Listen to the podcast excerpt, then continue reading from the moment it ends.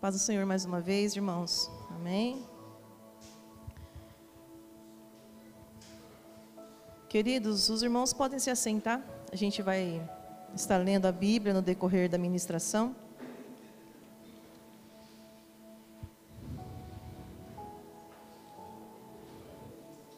Louvado seja Deus. A melhor parte da festa é quando o dono vem na festa, né? e graças a Deus Jesus está aqui, queridos.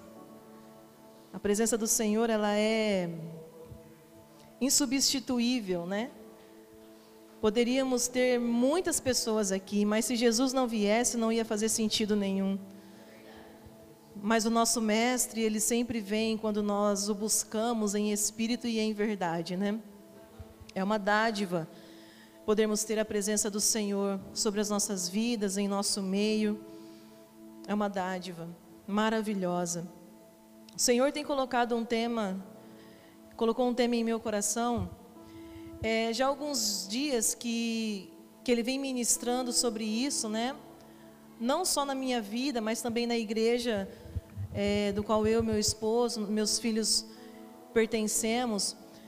E é algo assim que tem mexido muito com o nosso dia a dia, quando nós entendemos o que é e quando nós entendemos como viver o amor de Deus. Porque o amor, ele é algo assim, é, um, é algo, o amor de Deus, mais, mais especificamente, é algo assim que nós não conseguimos explicar em palavras humanas. Porque se nós entendermos bem, queridos, Jesus estava na eternidade, na sua glória, juntamente com Deus Pai, o Espírito Santo, eles estavam ali na eternidade, os anjos os, os adoram 24 horas por dia, eles estão ali repletos de, de tudo que, que é mais impressionante que os nossos olhos não conseguem nem imaginar. E de repente, no meio da eternidade, aconteceu o plano, o projeto da salvação. E aí então Jesus decide deixar toda aquela glória e se tornar como um de nós. A humilhação de Jesus não aconteceu somente ali na cruz do Calvário, mas já começou quando ele escolheu nascer de uma mulher e ter um corpo físico como o nosso, sentir dores como nós sentimos. Jesus fez esta escolha. E ali a palavra fala que a manifestação do amor de Deus para nós foi Jesus ter vindo à terra. E olha toda a trajetória de Jesus. Ele nasce, ele cresce, ele se desenvolve, cura pessoas, opera milagres, ensina o caminho, porque ele é o caminho, ele é a verdade e ele é a vida que nós precisamos viver. Jesus, ele é o caminho, que nós precisamos trilhar, queridos, dia após dia, em todos, as, em todos os aspectos. Jesus ele fala assim: Olha, eu sou o caminho, então trilha o que eu trilho, faça como eu faço, porque devemos ser imitadores de Jesus. Se existe um alvo a ser alcançado na vida do cristão, é de sermos parecidos com Jesus. Esse é o teu alvo, esse é o teu objetivo. E olha quantas coisas Jesus nos ensinou como caminho. E o que é caminho, queridos? Olha, no Salmo, no Salmo de número 1, a Bíblia fala assim: que é bem-aventurado o homem que não anda segundo conselhos dos ímpios, nem se detém no caminho dos pecadores e nem se assenta na roda dos escarnecedores. Antes ele tem o seu prazer na lei do Senhor e na sua lei, medita de dia e de noite. Olha só esse verso 1. Bem-aventurado o homem que não anda segundo conselhos dos ímpios, não toma conselhos com os ímpios. Não toma conselhos com os ímpios. Não se detém no caminho dos pecadores, ou seja, não caminha, porque é uma sequência. Primeiro você toma conselho. Ô, oh, o que, que você acha disso aqui? A pessoa é ímpia. Não tem nada de Deus para te oferecer. Aí você toma conselho com a pessoa. Claro que pessoas que não têm caminho vão te oferecer um atalho. E sabe como que o Salmo 1 termina dizendo e fala assim: que eles são como a, como a palha seca que o vento espalha. Então eles não têm um caminho para te oferecer, eles têm um atalho para te dar. Ó, oh, faz desse jeito, separa mesmo, chuta o pau da barraca, se vinga, faz isso, vai lá, você é melhor, você pode, você consegue. Isso é conselho de palha seca, querido, que não tem conteúdo, não tem caminho para te oferecer. E aí, primeiro você toma um conselho, quando você vê, você está andando com a pessoa, não é? Bem-aventurado o homem que não, está aqui? Que não anda no conselhos dos ímpios e não se detém no caminho dos pecadores. O que é se deter? É ficar é caminhar junto. Quando você vê, você está sendo aconselhado e caminhando junto. E meio que acaba fazendo as coisas e começa a se parecer com aquela pessoa que você está caminhando junto, sim ou não? Diga-me com quem andas. É verdade ou não é? E aí, depois que você está andando já ali, já faz um tempo, tomando conselho e caminhando, quando você percebe, você já está sentado na roda dos escarnecedores escarnecendo e tirando sarro de tudo aquilo que é santo, tornando profano o que é sagrado.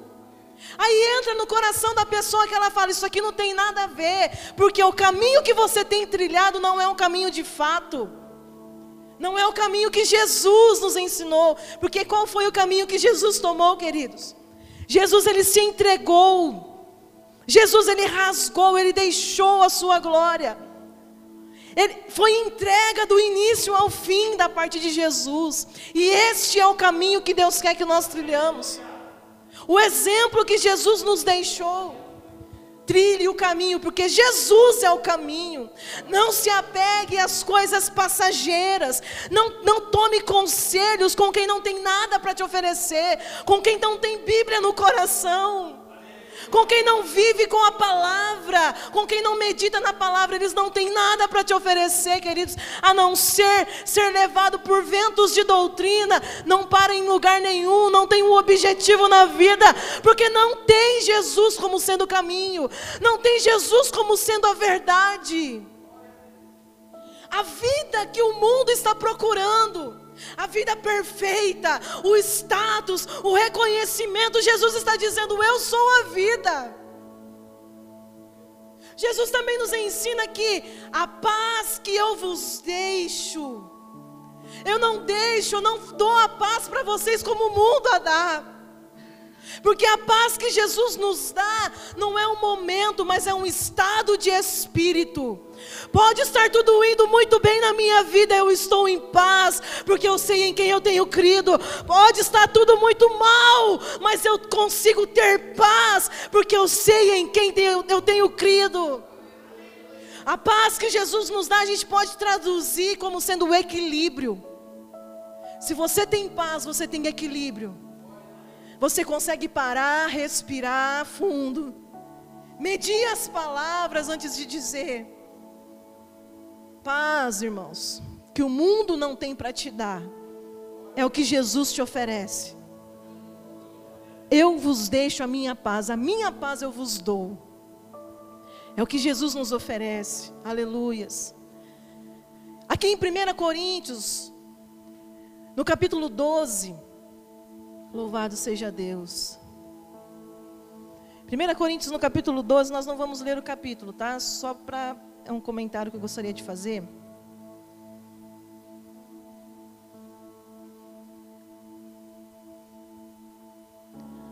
Primeira Coríntios 12, os irmãos vão ver que do versículo 1 até o versículo 11 vem falando acerca das adversidades dos dons espirituais.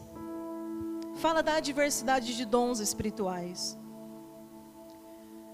Depois do versículo 12 ao 31, vem falando da unidade dos membros do corpo de Cristo. Entendo que eu enxergo os dons, queridos, como sendo um pedacinho de Deus espalhado em cada um de nós. Porque a gente não consegue dar conta de Deus na sua totalidade. Então, o que é os dons? É Deus se manifestando em você. É o poder de Deus sendo entregue numa porção muito pequena a você, porque Deus ele é muito grande. O que é os dons? É Deus fazendo isso aqui com o poder dele, ó. E aí cai sobre a igreja. E uns ficam com a parte do ministério da palavra, outros com a parte dos dons da cura, outros com a parte da liderança. É Deus, irmãos. Porque existe somente um espírito. Há um só corpo, um só espírito. Tudo vem do Espírito Santo de Deus. Os dons espirituais é assim que eu enxergo Deus capacitando a igreja com os dons. Ele olha para esta casa de oração e vê corações abertos, desejando mais dele. Então ele vem e joga dele sobre a igreja. E somos capacitados pelos dons de Deus. Então, é assim que eu enxergo, tá? Não, tô, não, é, não é Bíblia aqui, é o que eu sinto em relação aos dons, tá bom, queridos? Não entendo como algo teológico, mas é algo que eu sinto, como que eu, que eu visse Deus fazendo assim, ó. Meu Deus, que amor, né, gente? Não dá para explicar o amor de Deus. Quem somos nós para receber uma porção do poder de Deus sobre as nossas vidas? Quem somos nós? Aleluias. Então, e depois, no capítulo 14, vamos pular o capítulo 13. A Bíblia vem falando, no capítulo 14 de 1 Coríntios, do versículo 1 ao 25, ele vem falando aqui sobre o dom da profecia, que é superior ao dom de línguas. E depois do versículo 26 ao 40, Paulo ele vem falando através do Espírito Santo a necessidade de se haver ordem no culto. Então, no versículo, no capítulo 12, vemos ali uma, a explicação, né, vem falando acerca das adversidades dos dons, falando sobre os membros do corpo, porque tudo é somente, vem, vem do Espírito, é tudo é movido por, por um Espírito apenas, que é o Espírito de Deus. E depois no capítulo 14 vem ainda falando sobre o dom da profecia, o dom de línguas, vem falando sobre a necessidade da, da ordem no culto. E entre o, o capítulo 12 e o capítulo 14, Existe um texto que meio que é aleatório, porque fala sobre amor. Olha como Deus é incrível. Porque Ele sabe, Ele conhece a humanidade em nós, queridos. E quando nós recebemos capacitação do Espírito Santo de Deus através dos dons, e Deus começa a te usar para a glória dEle, é fato que alguns de nós se perdem no seu orgulho humano. E, e perde completamente o foco do negócio. E parece que é ele que faz acontecer, e não é. Nunca foi. Sempre foi Deus.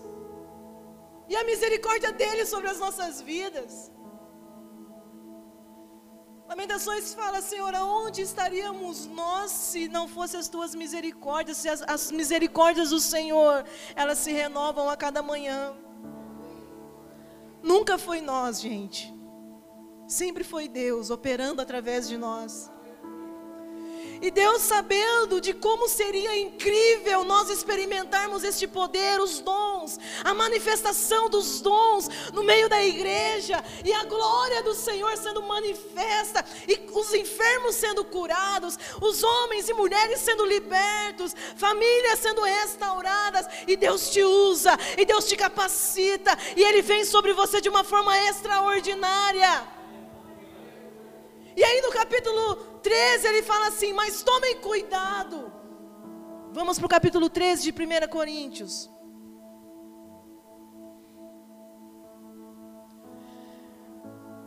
Diz assim: Você está sendo. Tá, agora, você está sendo extremamente usado. As coisas estão acontecendo, você está vivendo de glória em glória, o sobrenatural de Deus é sobre a sua vida. E aí o capítulo 13 fala assim: ainda que eu falasse a língua dos homens e dos anjos, e não tivesse amor, seria como um metal que soa, ou como um sino que tine. Ainda que eu tivesse o dom de profecia, e conhecesse todos os mistérios e toda a ciência, e ainda que tivesse toda a fé, de maneira tal que transportasse os montes e não tivesse amor, nada seria. Ainda que eu distribuísse toda a minha fortuna para o sustento dos pobres, ainda que eu entregasse o meu corpo para ser queimado e não tivesse amor, nada disso me aproveitaria. O amor é sofredor, é benigno. O amor não é invejoso. O amor não trata com leviandade. Não se ensoberbece. Não se porta com indecência. Não busca os seus próprios interesses. Não se irrita. Não suspeita mal. Ele não folga com a injustiça, mas folga com a verdade. Tudo sofre, tudo crê, tudo espera, tudo suporta. O amor nunca falha. Mas havendo profecias, serão aniquiladas. Havendo línguas, cessarão. E havendo ciências, desaparecerá. De nada adianta se o amor não for a chave que liga o teu carro. De nada adianta. Se você faz com as forças dos teus próprios braços, de nada adianta o teu esforço. Precisamos ter no coração de que o que faz a gente voltar no próximo culto, para talvez para abrir a igreja, para varrer o chão, o que nos faz voltar para ensaiar de novo, para cuidar das crianças, o que nos faz voltar? É o amor que arde em nossos corações, queridos. O que é que faz eu voltar e ser usado e ter, e ter esse dom ativado dentro de mim? É o amor que eu sinto pelo reino de Deus. Essa tem que ser a chave que gira o nosso, que liga o nosso ministério. Essa tem que ser a chave.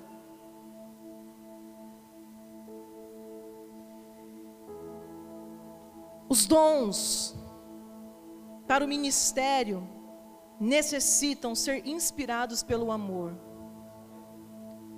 Que a tua inspiração seja o amor, e não só o aparecer o estar. Mas você faz porque você ama. Você está porque você ama. Você trabalha no reino porque você sabe de onde Deus te tirou. E o que Ele tem feito na sua vida até hoje. Ele nunca desistiu de você, querido. Ele nunca desistiu de você, nunca. O amor do Senhor ele é tão incrível que ele, ele vem sendo manifesto desde o Éden. Quando Adão e Eva pecam, eles se escondem porque eles ficam com medo, eles têm vergonha de Deus e eles enxergam que estavam nus. E mesmo Deus sabendo que Adão e Eva tinham pisado na bola, sim ou não? Deus sabia, não sabia? Mesmo assim, Deus veio para conversar com Adão. E a Bíblia fala que Adão começou a perceber que Deus estava vindo. Ele estava vindo. E ele chamou Adão. Oh, Adão. E Adão, escondido. Ele e Eva, com vergonha. Mas mesmo assim Deus veio. Mesmo assim Deus veio, confeccionou roupas para eles com a pele de, dos animais. Deus ele vem. Deus ele vem, queridos.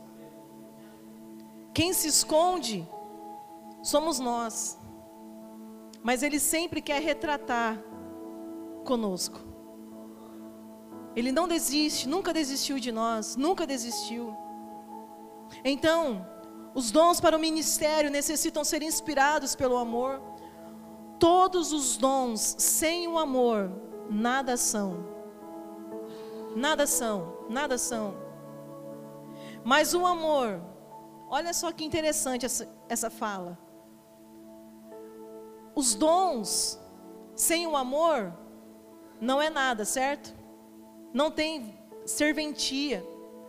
Mas o amor, ainda que não haja dons, ainda assim é tudo.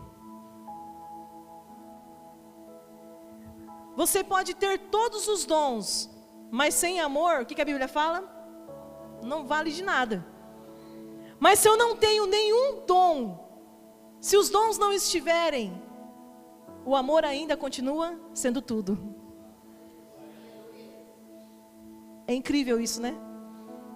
Olha os versículos 4 aqui, ó, de 1 Coríntios 13.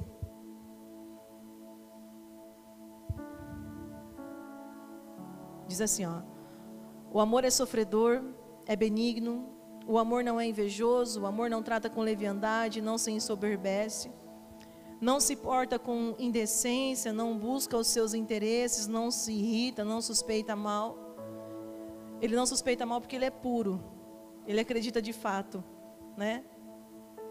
Não folga com a injustiça, não folga, é, mas não folga com a injustiça, mas folga com a verdade. Tudo sofre, tudo crê, tudo espera, tudo suporta. O amor nunca falha. É aqui no versículo 8, ó. Mas havendo profecias, serão aniquiladas. Havendo línguas, cessarão. Havendo ciência, desaparecerá, porque em parte conhecemos e em parte profetizamos. E aí aqui, ó, vai lá no versículo 13 agora. Agora, pois, permanecem a fé, a esperança, e o amor. Estas três. Mas o maior destas é o amor. O amor. Aquilo que é parcial e imperfeito não pode ser permanente. Vocês já perceberam que tudo que é imparcial e imperfeito não pode ser permanente. Não pode. É por isso que a permanência do amor prova a sua perfeição. Porque pode cessar tudo aqui, como o texto diz, pode cessar tudo. Mas o amor não cessa. Porque prova que ele é perfeito.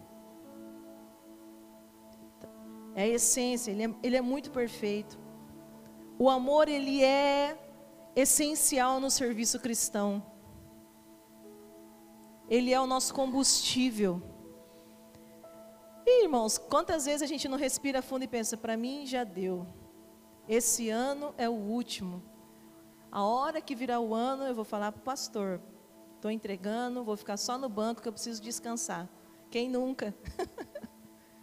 e o que, que te fez estar aqui até hoje? Trabalhando muito. Entende? Porque quando a gente faz esses pensamentos, é a nossa humanidade dizendo: ó, oh, pede um, joga a toalha. Mas aí vem o Espírito Santo, vem sobre a sua vida, e aí você, ah, não, dá para ficar mais esse ano. não é? E de tempos em tempos o Senhor vai nos renovando. Qual que foi a oração? Acho que é Abacuque que fez essa oração. Me corrijam, tá? Se eu estiver errado. Fala assim: Aviva, ó Senhor, a tua obra e no meio dos anos, a revifica. Aviva, Senhor, a tua obra. Por que aviva a tua obra no meio dos anos? Porque é no meio dos anos que nós esmorecemos. Parece que as nossas forças vão, vão se acabando. Se eu pego um copinho de água e dou para você e falo assim, ó, vai até Pirassununga segurando esse copinho de água assim, com o braço reto para frente. Se você conseguir chegar em Pirassununga sem descer o braço um pouquinho, eu vou te dar um 10 mil reais em prêmio. O que, que você vai pensar? Já é meu. Ganhei. Você pega o copinho de água e vai. Primeiro quarteirão, você vai que vai, irmãos. Mas no meio da caminhada, o que, que vai começar a acontecer? O braço vai doer. O copinho que agora, que no início da jornada era levinho, fica pesado. E aí, né? Nossa, que copo pesado. Meu Deus, o que, que eu fui fazer da minha vida? Por que, que eu aceitei esse negócio? É por conta da caminhada. É por causa do, do tempo, do período que você está caminhando. Isso é completamente normal. É por isso que nesses momentos nós temos que orar como o profeta: Senhor, aviva a tua obra em mim. E no meio dos anos, a revifica, porque eu preciso de fôlego. E o Espírito Santo de Deus vem e te enche e te fortalece. E é uma força que você nem mesmo sabe de onde vem. E você continua caminhando, e você continua caminhando, e você continua caminhando. Em 1 João, capítulo 4, a partir do versículo 18,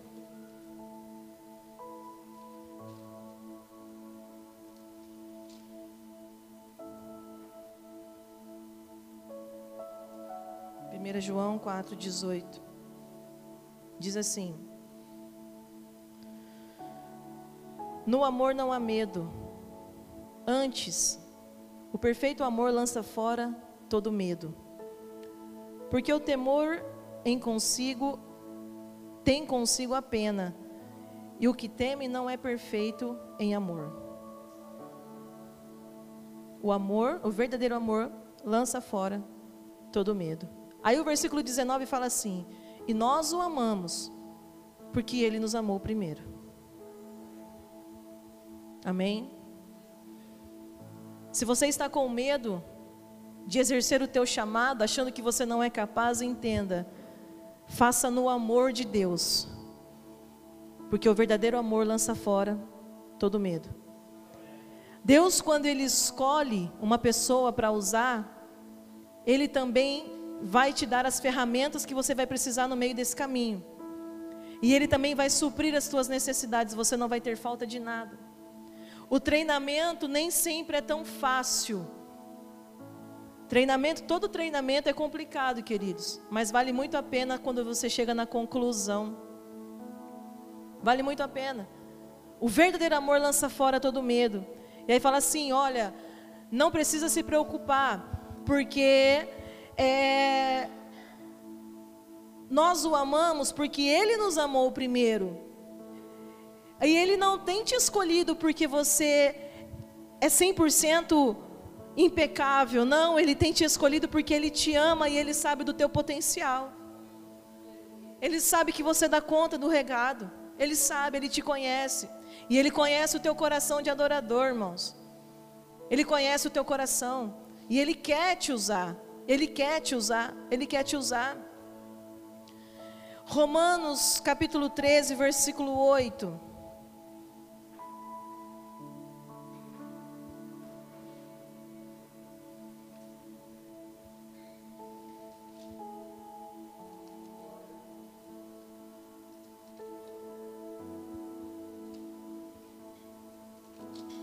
Romanos 13, 8.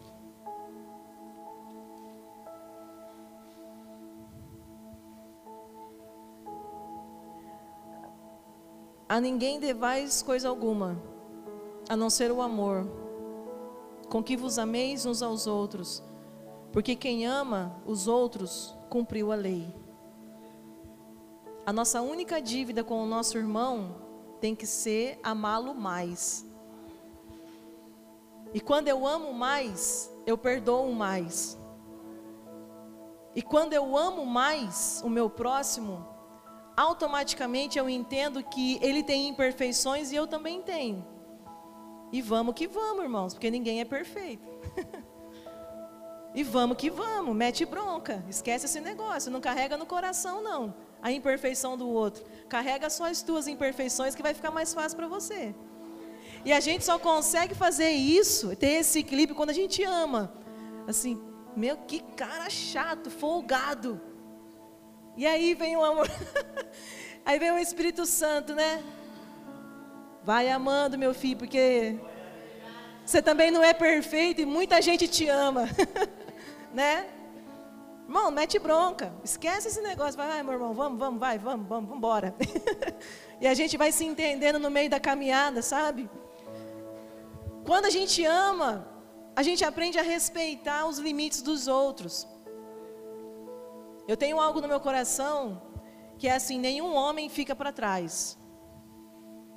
Atualmente eu estou como líder de um ministério de música. E, gente, pensa numa galera, né? Bênção de Deus. E, e o meu lema é: nenhum homem fica para trás. Então, estamos bem mesclados, né? Então tem os que estão aprendendo, que estão começando agora, mas tem aquela galera que já está na caminhada musical há muito tempo. E eu falo para eles, gente, muita paciência, vamos ensinar o que eles não sabem, vamos aprender com eles o que eles sabem e a gente ainda não sabe. Entendeu, gente? É parceria, é amor, é o que vai nos motivar, é o que vai nos fazer permanecer e sempre respeitando uns aos outros, sabe? Sempre respeitando uns aos outros. Um dos conselhos que me deram quando eu fui casar com o Elton foi uma irmã, ela, falou assim para mim: "Má, nunca se esqueça, O dia que o Elton te irritar muito, mas muito mesmo, lembra que você tem, faz coisas para ele também que deixa ele extremamente irritado. É verdade. É verdade, né? Porque tem coisas que eu faço que deixam o Elton extremamente irritado. Mas tem coisas que ele faz também que me irrita muito mais. É não, é igual, né? E é assim, irmãos. Agora vai chutando o pau da barraca toda vez, toda vez, toda vez. Ô, oh, querido, não existe ninguém perfeito. Não existe ninguém perfeito. Aprenda a amar, aprenda a caminhar, sabe, respeitar. Troca uma ideia. Todo mundo é grandão, né? Adulto. Vai lá, conversa, troca uma ideia, sabe? Senta para conversar. Oh, aconteceu isso, eu não gostei. Oh, vamos trocar uma ideia. Irmãos, a gente aprendeu uma tradução do amor Lá na igreja, final de semana passado, retrasado, não me recordo. O irmão falou assim: a gente sabe que o amor não é um sentimento. Não é você sentir que ama, ah, eu sinto que eu amo demais. Não, o amor, na verdade, a tradução muito, muito legal é comprometimento máximo. É você estar comprometido ao máximo. Você está comprometido e nada vai abalar o teu comprometimento com a obra, com as pessoas, com teu cônjuge, porque você está comprometido. Isso é amor, é o comprometimento máximo. Seja o que for, você está comprometido e não vai abrir mão, porque você está comprometido. Isso é um amor. Olha João 3,16. O que que fala? Porque Deus amou o mundo de tal maneira que enviou o seu único filho para que todo aquele que nele crê não pereça, mas tenha a vida eterna. Olha Jesus, irmãos, comprometido ao máximo conosco, ao ponto de morrer na cruz, ao ponto de passar o que passou pelas nossas vidas, entende? Então, amor é o comprometimento, é o comprometimento máximo. Lá, deixa eu ver meu horário aqui. Vamos para Lucas capítulo 15. Não leremos também, tá? Mas a gente vai dar uma passada por lá.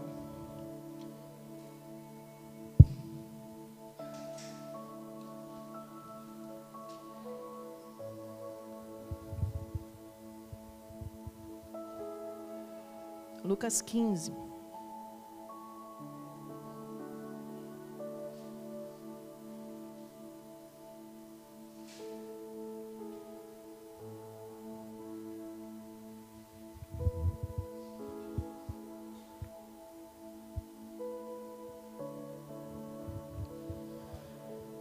Lucas 15, nós temos a narração de três parábolas: da ovelha perdida, da moeda perdida e do filho perdido, que é o filho pródigo. A ovelha perdida, ela se perde. E pelo fato do pastor estar comprometido com o seu rebanho, o que, que ele faz? Ele abre mão da ovelhinha? Não, ele vai atrás dela. E estudando sobre ovelhas, é, a gente lê alguma coisa, né? Estuda sobre isso. Uma vez eu fiz um, uma pesquisa que a ovelha, o cheiro do pastor acalma a ovelha, sabia? E elas reconhecem o cheiro do pastor, do seu pastor. Elas reconhecem. E quando elas estão lá no campo e às vezes elas se sentem meio perdidas, elas se, sentem o cheiro do pastor, elas ficam tranquilas e continuam pastando. O negócio também legal é que a ovelha, é, ela tem um, uma dificuldade que é o seguinte: quando ela vê uma ovelhinha correndo desesperada, ela nem sabe o que é e ela também se desespera e começa a correr. Aí a, as outras ovelhas vê duas ovelhinhas desesperadas correndo, todo mundo começa a correr, gira um, gera um pânico geral. E ninguém sabe nem o que está acontecendo. Olha que doideira. É por isso que o pastor, ele joga óleo na cabeça das ovelhas. Para espantar os mosquitinhos. Porque mosquitinho que entra dentro da orelha das ovelhinhas incomoda elas. E às vezes a ovelhinha senta o um mosquitinho nela, ela não consegue tirar o um mosquitinho. O que, que ela faz? Ela fica desesperada tentando tirar o um mosquitinho. E a outra ovelha vê e pensa: ih, deu ruim, vamos correr também. E aí, gente, por causa de um mosquito, todo mundo corre. e vira aquele alvoroço. Você imagina uma coisa dessa? É por isso que o pastor unge a cabeça da ovelha, para que ela não se desespere com coisas pequenas. Está se identificando, ovelhinha? Às vezes o negócio é tão pequeno. Às vezes é um negocinho tão pequeno, irmãos. Mexe com um, mexe com o outro. Quando vê, está todo mundo. Que a tua cabeça nessa noite, nessa manhã, seja ungida com o óleo do Senhor. E aí, quando a ovelhinha se perde, o que, que a Bíblia fala? Quando o pastor encontra a ovelha, a primeira coisa que ele faz é o quê? Ele pega e traz ela para o peito, para ela sentir o cheiro dele. Seja abraçado por Jesus e acalma o teu coração. Ele te ama. E ele não vai abrir mão de você. Sabe? Igual João fazia, né? Sentir as batidas do coração de Jesus. Sentir o cheiro do pastor. Isso vai te ajudar muito. Tenha sua cabeça ungida com óleo. Não se preocupe, não se perca por coisas pequenas. Porque há coisas muito maiores que Deus irá fazer na sua vida. Muito maiores, muito maiores. A moeda perdida. A mulher tinha dez dracmas, dez moedas, perde uma. E aí no meio daquela faxina, ela começa a faxinar a casa, acende a luz, começa a varrer e procura, procura, até que ela encontra a moeda. Ela encontrou a dracma. Ela pega aquela moedinha, chama suas amigas e, e se alegra, festeja, porque ela encontrou a moeda perdida. Quando eu enxergo essa parábola, eu me enxergo como sendo a moeda, porque a moeda somos nós. A moedinha, a dracma perdida somos nós. E olha, queridos, o que é uma moeda? Eu estou sem moeda aqui. A moeda é um ser inanimado, sim ou não? A moeda, ela não tem vida. A moeda ela não tem vida. Aonde ela cai, ela fica, certo? Aonde a moedinha cai, ela fica. E quando, e quando nós estamos perdidos, longe da presença do Senhor, nós nos tornamos como uma moedinha também, frios, sem movimento, não conseguimos nos ajudar e nem sair do lugar. E mesmo quando nós nos perdemos de Jesus, nos afastamos dele, dos propósitos dele, mesmo assim ele ainda vem atrás da moedinha. E a gente está lá, parado no mesmo lugar, porque a gente não dá conta de se mover. A gente não dá conta. Lembra Moisés lá no deserto, Senhor? Se o Senhor não for com a gente, nós não vamos sair daqui. Não, mas eu vou mandar um anjo. Não, eu não quero o anjo, eu quero o Senhor comigo. Se o Senhor não nos mandar isso, se o Senhor não for conosco, a gente não vai sair daqui. Moedinhas, somos nós. A gente não dá conta de fazer nada, queridos. E a gente só paga, a gente só tem valor porque o valor que nós temos hoje foi Deus que colocou em nós. Lembra que eu falei inicialmente? Nunca foi você. Sempre foi Deus te usando, te dando mais uma oportunidade. Sempre foi Deus. E o filho pródigo? Filho pródigo nós conhecemos, ele pegou a herança, a sua parte na herança, saiu, gastou, aproveitou e voltou. De repente ele se viu desejando comer a comida dos porcos, porque ele estava com muita fome. E nesse momento ele já não tinha amigos, não tinha roupa, não tinha mais nada. E o que, que ele pensa então? Ó, oh, lá na casa do meu pai, até os servos dele está melhor que eu. O que, que eu vou fazer? Eu vou voltar para casa. E vou falar com meu pai, eu vou falar, pai, eu pequei contra o Senhor, pequei contra os céus, já não sou digno mais de ser chamado seu filho. E ele se levantou e foi. Mas a Bíblia fala que quando ele estava a caminho, o pai reconheceu ele de longe. E saiu correndo e foi e o abraçou. Jesus, ele sempre está aguardando o momento que o teu coração se volte para ele. Lembra que nós falamos lá de Adão e Eva? Adão pecou, Eva pecou, se esconderam, mas Deus não deixou de vir. E hoje o Espírito Santo não deixou de vir para falar com você. Você pode até ter pensado, mas eu estou tão distante, meu coração está tão machucado, eu estou tão longe da presença de Deus, mas mesmo assim você veio. E não foi porque você quis, mas porque o Espírito Santo de Deus te moveu a estar aqui. Para Ele te dizer: olha, ame, porque o amor é a base de tudo, queridos, nós precisamos amar. Tenha um comprometimento máximo com o reino de Deus. Entenda que nunca foi você, sempre foi as misericórdias do Senhor que te alcançaram, que estão lado a lado contigo. E você pode ter certeza que se o seu coração está voltado para Deus, se você ama, se você deseja, Deus ele irá cuidar dos detalhes. Então não se preocupe com coisas pequenas, mas se apegue às grandes coisas que o Senhor Deus tem preparado para a sua vida. O amor, queridos, é o que vai manter esse elo ligado e cada vez mais forte. Nós somos uma grande corrente de elos fracos. Os elos somos nós. A corrente é grande, que é a igreja. Nós somos uma corrente, uma grande corrente de elos fracos. Mas da onde vem a força da corrente? No Espírito Santo, é o amor de Deus que nos une. Então nos tornamos uma corrente forte. Quer ser mais forte? Se una com o seu irmão imperfeito e ajude ele nas imperfeições dele ame, respeite, caminhe lado a lado, porque aí vocês vão se tornar fortes. Entenda, assim como o pastor não, não deixou a ovelha, assim como a mulher não deixou de procurar a dracma perdida, assim como o pai recebeu de volta o filho, é a mesma coisa que Deus faz conosco.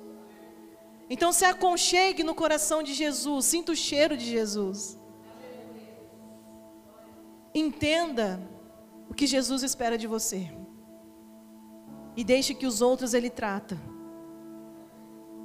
Entenda o que Jesus espera de você. E sabe o que Jesus quer de nós, irmãos? Intimidade, amizade. Jesus ele quer ser teu amigão.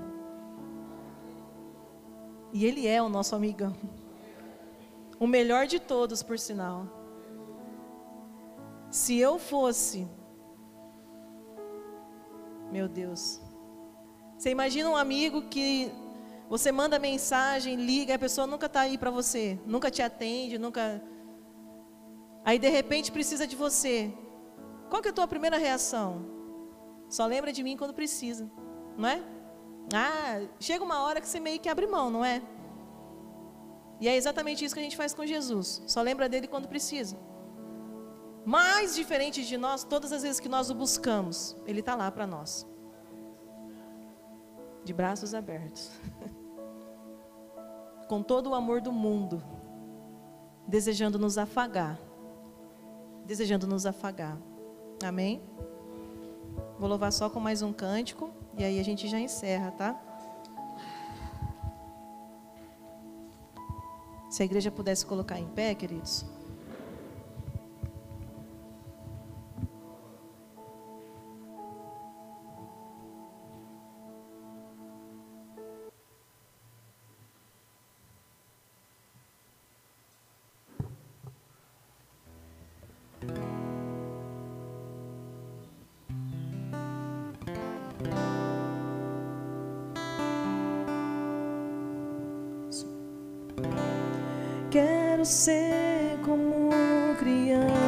Criança,